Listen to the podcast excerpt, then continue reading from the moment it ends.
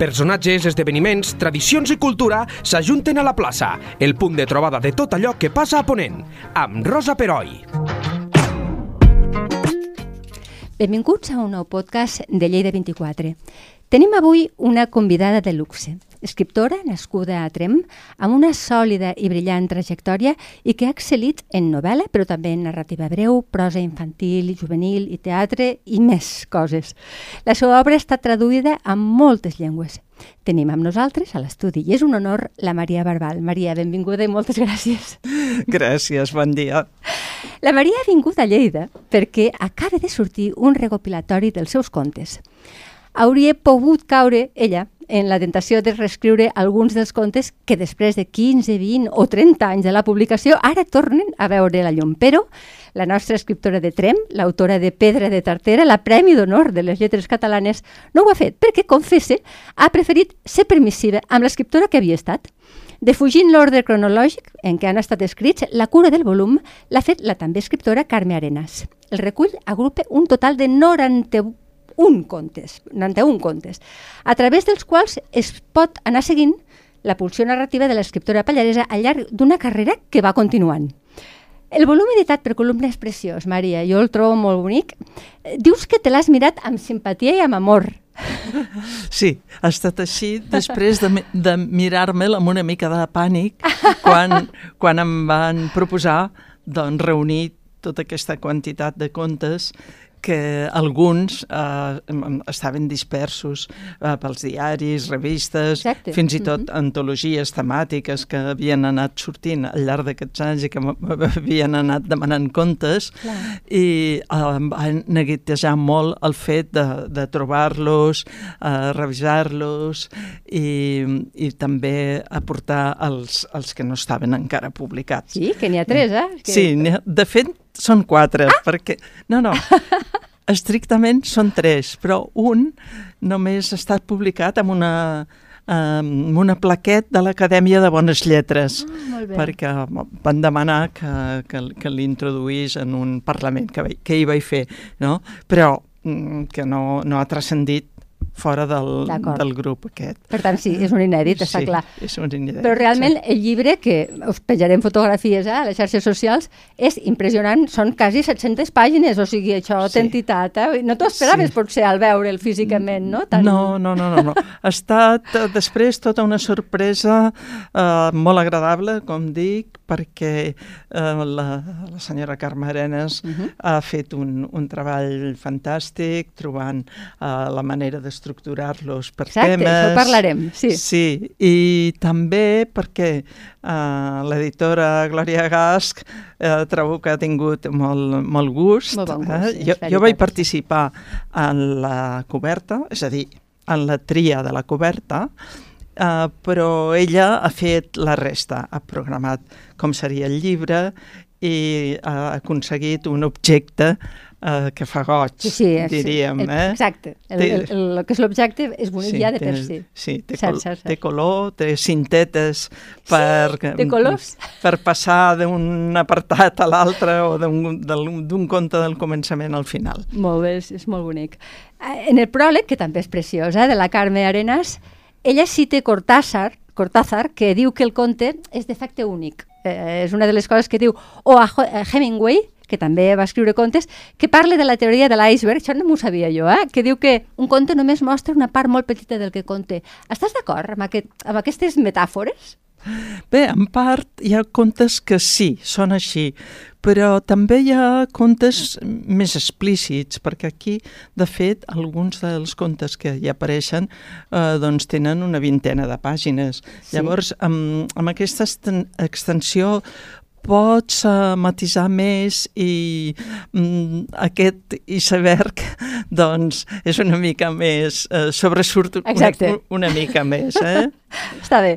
Eh, parlàvem eh, dels inèdits. Eh, no s'ha fet de manera cronològica, eh, sinó agrupats per temàtiques que entenc que això és obra de la mateixa Carme, Sí, O sí, és sí. un treball conjunt? No, és la Carme la que ho ha fet, a, això. A veure, la idea era de la Carme, ella va anar posant els temes que li semblava i després m'ho va consultar i ho vam estar parlant entre totes dues. Fins i tot alguns contes que resistien a una classificació Clar. única, És que no és fàcil. eh, vam, cadascuna pel seu, per la seva banda, vam decidir a veure si era d'un grup o d'un altre i després eh, ens vam posar d'acord, per descomptat, Ja, no? està clar. Però sí, ha estat, ja dic, una idea molt interessant perquè llavors trobo que alguns contes molt antics se sumen a, a contes nous Clar.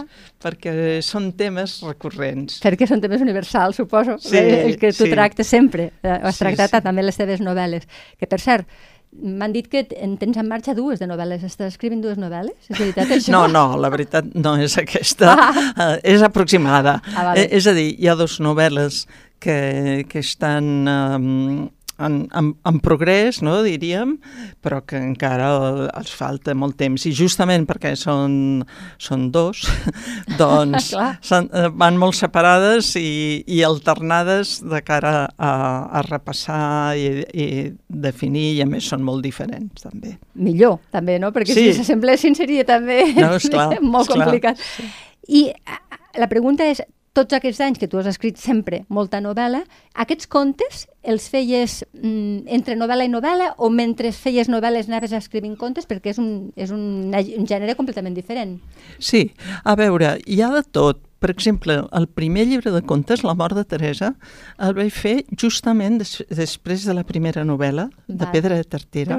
Sí, perquè mm, vaig veure que havia interessat el tema de muntanya, eh, un, una història que a mi m'importava moltíssim, però que, és clar, mm, potser els lectors no estaven gaire acostumats en aquesta línia en aquell moment no. narrativa i va sorprendre molt, però eh, va ser molt ben acollida.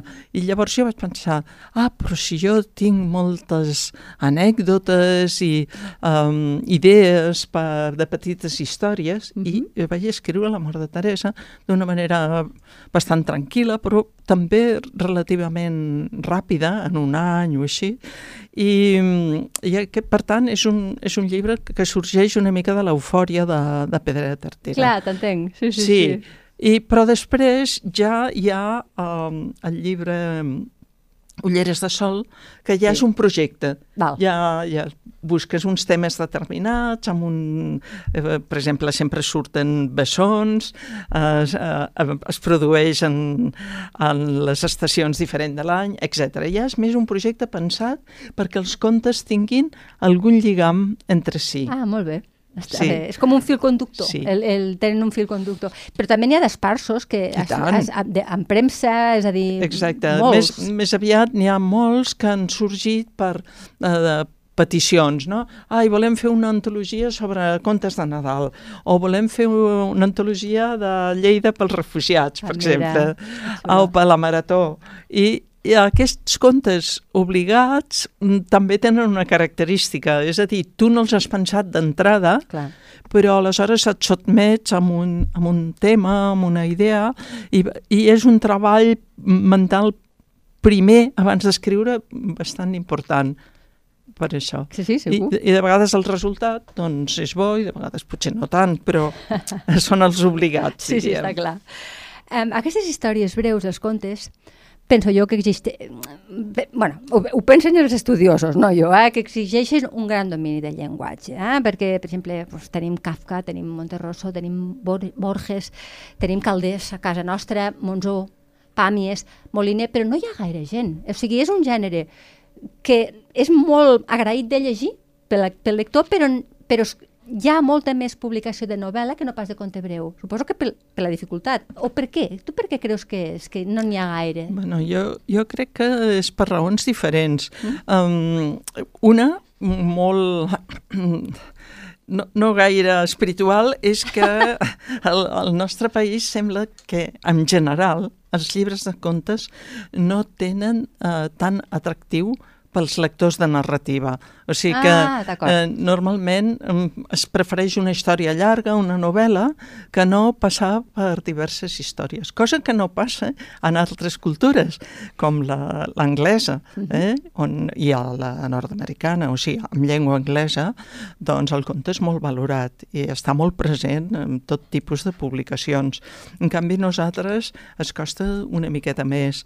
Um, jo crec que el, el conte um, té un atractiu que és aquesta mirada ràpida Sí. sobre un argument, sobre un personatge, sobre un ambient, eh? I, i explicar-ho d'una manera el més sintètica possible, Clar, però tam gràcia. també eh, amb totes les paraules necessàries, perquè de, de vegades eh, tens tendència a... A, A l'economia, no? Sí, a l'economia, eh, però hi falta alguna cosa perquè el lector pugui entendre. I això sí, és una, una dificultat i també portar-lo a bon port, diríem, eh, ho és. Segur que sí. sí. Parlarem del lèxic després, però vull fer una paradeta amb un dels inèdits que no m'he pogut aguantar les ganes de llegir, que és el Por de volar, que m'ha encantat, perquè de fet és un, una nova, és un, un conte breu però llarg, és a dir, Sí. podria ser una petita novel·leta. Sí, Sí. pogue- pod- I a més és, és fantàstic perquè eh, hi surten molts aspectes de la nostra vida. O sigui, ho expliques amb un humor molt subtil, amb una fina ironia, però parles de la relació de mares i, en aquest cas, d'una mare i una filla, que no és una bona relació. Parles d'una cosa que la gent s'hi posa poc perquè és molt sagrat, que és, per exemple, la crítica una mica... Eh, bueno, eh, hi ha unes un de, de, de mala llet, si m'ho permets, amb, la- amb l'art contemporani. Ja al final, Sí. bueno, no farem spoilers, però és veritat. Sí. I, i també una mica el, el classisme, el divisme.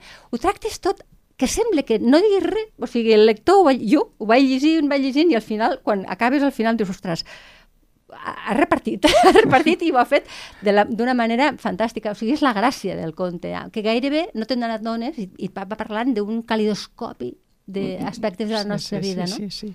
sí, fins i tot aquest conte també parla de les eh, segones eh, Oportunitats. re- oportunitats amoroses. Sí, ho he pensat quan, també. Eh, fora una mica de la joventut, no? Sí, perquè I ella ta- ja, és un bueno, tema... Molt, sí, sí, sí eh, aquest, aquest, llib, eh, aquest conte hauria pogut donar per un llib, una novel·la. Perfectament, perfectament. Una novel·la, sí, sí. T'ha passat això, que d'un conte n'has fet una novel·la? Sí, més que res, d'un conte breu, d'una idea que m'ha impactat molt, al cap del temps he, he fet una novel·la. Ah, mira, veus? Sí, una d'aquestes que estic encara treballant, Ah, sí? treballant-hi, és, uh, està basada en un dels contes que hi ha aquí. Ah, sí, sí. Però no diràs quin. No diràs quin, millor que no, no. ho, podria dir, eh, però...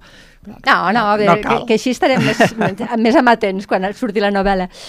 Um, aquest, aquest lèxic, eh, mm, la riquesa del català que ens regales, que ens has regalat sempre amb tota la teva obra, i també jo, aquesta sí que és una impressió meua, potser tu em diràs, no n'hi ha per tant, mm, però penso que s'està perdent molt la riquesa de, dels autors que ja fa temps que esteu escrivint amb les noves veus que es diu ara, no? De, hi ha gent que escriu molt bé, evidentment, eh? però hi ha com una pèrdua, no sé per què. No sé si tu estàs d'acord amb això o és- una qüestió de modes, com, com, com ho vius? Uh, desgraciadament penso que no és una qüestió de modes. Ja. És que, que la llengua catalana està sotmesa a una pressió molt gran. Evidentment. Malgrat això, tenim molts, uh, molts bons escriptors, penso jo en general, i n'han sortit uh, molt bones escriptores, ja dient-ho en femení, i també escriptors Sí. un, en els últims anys, eh? um, que uh, poc o molt mm, i, i no és el cas, eh, normalment dels escriptors, poc o molt traspuen aquesta realitat que va llimant la, la nostra llengua, mm, ja que no la podem usar eh, en tot moment i en tot lloc, eh, sobretot els que vivim en ciutats, Sí, com, sí. com pot ser Lleida, com pot ser Barcelona, doncs, i clar, la llengua es va aprimant, Clar. perquè jo mateixa, que sóc del Pallars, potser si dic una paraula d'allà no, no m'entendran, i Clar. ja em retrec i ja I al final, n'uso clar, una de més comuna, diríem, o més semblant um, al castellà, i, i qüestions d'aquestes. I això, clar, a la llarga traspua per, per tot arreu, no? Però Evident. sobretot amb una qüestió com la literatura que es basa, de fet, com diuen, la, les novel·les són paraules tant. o alguna cosa així. Um, tot gairebé són paraules. Uh, i, I per tant, doncs, jo crec que és això, sobretot Segurament. I també aquí hi ha una part evidentment política i tristament, eh? però també hi ha una part d'aquí de militància personal, de dir mm, allò de mantenir el català, que està molt de moda, potser hauríem de fer els catalanoparlants un esforç perquè la nostra llengua pervisqui, perquè és, la sensació és que ens passem ràpidament a la llengua dominant. Aquí la, dis, la diglòssia és clara, no? Mm, Com ho veus, el futur? Creus que ens en dona- n'adonem compte o com va això? Com Sí. Ets pessimista, optimista? Clar, a veure, jo penso que el voluntarisme que, que molts eh, hem, hem practicat Sí. um, és molt positiu, però desgraciadament mm, hi ha tants problemes al món, a la vida, Ja. que moltes persones no, no volen fer aquest esforç o no poden, diguem-ho, tant és dir voler i poder perquè gairebé és el mateix. I llavors, si només depèn d'aquesta voluntat, que ja dic, seria importantíssima que els catalans diguessin, bueno, jo sempre parlarem català, a no ser que em diguin, mira, no t'entenc, i, i, i llavors doncs m'expressaré amb, amb la llengua de l'altre si la sé, no? Exacte. Diríem. Uh, això seria perfecte, però sabem que, No, no que així, no. som pocs que fem això, Fem perquè, poc. clar, això també pressuposa que et situes en un, en un bàndol com antipàtic, no? ja que exigeixes una mica que almenys l'altre t'entengui, Sí. i, i bé, uh, costa, costa moltíssim. Segur. Jo crec que l'ajuda o la possibilitat de que el català vagi endavant doncs depèn de, ja, de fets eh, ja, polítics... Voluntat, eh, bàsicament política, no? Sí, Mhm. sí. I, Sí, de, és això. I de més comprensió que estranyament no, no sembla que no existeixi de vegades amb, amb, amb el fet que cadascú eh, pertany a una cultura i, i estima el, les seves bases culturals. I la llengua és una de les bases I, més I importants. això no hauria d'estranyar perquè No. en to, tots els estats, per exemple, europeus, a tots hi ha més d'una llengua. I tant que I sí. és, i és el més normal del món. I ningú, cap llengua vol fagocitar Ah, l'altra. Eh, Però sí, és la realitat que ens ha tocat viure. Un, un parell de preguntetes més i acabem. Eh, Maria, ets de les que reescrius molt els contes? Vaig sentir-li fa un temps al Quim Monzó que deia de que ell reescrivia molt fins, fins a acabar allò per amb ell que, el més perfecte possible. No sé tu, eh, com és la teva manera de treballar amb novel·la breu i en general, m'imagino. Eh, jo penso que la reescriptura en realitat és la veritable escriptura. Sí, no? Sí, perquè mm, pots començar deixant anar una història que veus molt clara i, i, i fer-ho relativament bé, però si mitja hora després, només mitja hora, repasses allò, veurà, el que has escrit, veuràs que ho, pots fer molt millor, que has comès errors, que has fet repeticions, que... i si ho repasses l'endemà, mm, bé, encara més, etc. Eh? Però clar, això també depèn de el, el temps Clar. en què tu has, has, has escrit una obra, eh? de vegades s'ha fet d'una manera més espontània i potser no hi ha tanta revisió. La tendència és que a mesura que passen els anys revises més, que Sí, sembla no? que hauria de ser al Sí, revés, és el que anava a però, dir. però no, no és així. Jo crec que no és així. En el meu cas no és així. Perquè tu sempre has, has treballat molt, o sigui, allò que diuen en castellà, sin prisa, però sin pausa. O sigui, sempre has anat publicant, mm. però la sensació de que de que corries no la tenim, potser és perquè el teu tarannà és tranquil, no ho sé, eh? però és, és així com treballes, no? Primer una cosa, després l'altra, tot... Mm, Sí. És així? I de vegades abandono uh, obres començades i per això després em trobo que tinc dues obres, Clar. però que tenen entre si, potser tenen 5, 6 anys o més de, de distància. Sí, clar, clar, va, va, les has de tornar a reprendre, clar. Sí. Sí, sí, està molt bé. I acabem, i és una, amb una pregunta ja de dones. Perquè, clar, tu vas començar molt jove a, a escriure, però és que al mateix temps tu t'has dedicat a la docència i a més a més ets mare. bueno, jo també, i per això t'ho pregunto, els fills afortunadament se fan grans, però hi ha una època de la vida que totes han, han passat, no?, de, bueno, els fills eh, quan són petits et necessiten i tu en canvi vas continuar escrivint fent de la docència i fent la maternitat com tu vas fer? Perquè és que costa molt. Com tu vas fer? Bé, com ho recordes? Com ho recordo? recordo, doncs, eh, naturalment, dificultats, perquè l'escriptura vol una mica de silenci, ni que, ni que sigui, no? una mica de calma per fer per fer-la possible. Mm, Bé, jo vaig uh, buscar ajuda, em vaig tenir per part del, del meu marit i mm, diríem el millor que vaig saber, però sí, durant un temps amb dificultats perquè no podia arribar a tot arreu, a tot arreu. i després doncs um, vaig limitar uh, doncs, les classes que feia eh, um, menys hores, suposo, per poder... Sí, poder, sí, sí, sí. De totes maneres, les dones sempre hem tingut... Potser ara ja comencem a tenir una mica més de sí. certa igualtat, tot i que no s'ha assolit encara, però tu vas agafar una època bastant més dura que, que l'actual.